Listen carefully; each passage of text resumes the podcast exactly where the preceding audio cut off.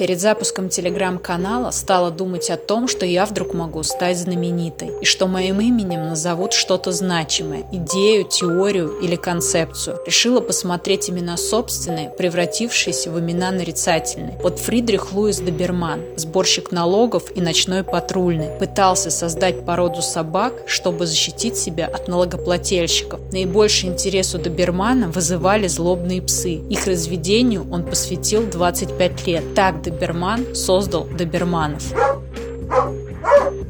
Или быстрый как Шумахер.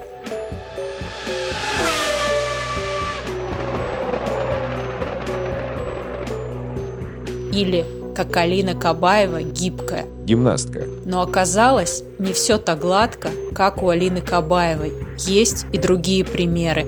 Вот живописец раннего возрождения Витори Карпаччо использовал много оттенка красного в своих полотнах, а его именем в итоге назвали способ подачи говяжьего филе.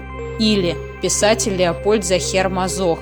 Отец Захер Мазоха был начальником полиции королевства Галиции и Ладомерии. Мать Захер Мазоха была дочерью ректора Львовского университета. Родословный Захер Мазоха, сплошные сефарды и богемские немцы. А теперь во Львове стоит памятник Захер Мазоху. В правый карман памятника можно засунуть руку и нащупать член. Член принадлежит писателю-мазохисту. Извращенец. Но есть и те, кому еще хуже, чем Захер Мазоху. Например, англичанам Тому Пиппингу и Билли Бургеру. И еще Тому, Дику и Гарри. Том Пиппинг – это чрезмерно любопытная личность. Именем Билли Бургер называют всех толстых, неуклюжих мальчиков. А когда хочется сказать «любой дурак может», например, поехать к морю на выходные, можно просто сказать Every Tom, Dick, and Harry can go to the sea on weekend. именно в такой связке и в такой последовательности. Или говорят Laughing like a little Audrey.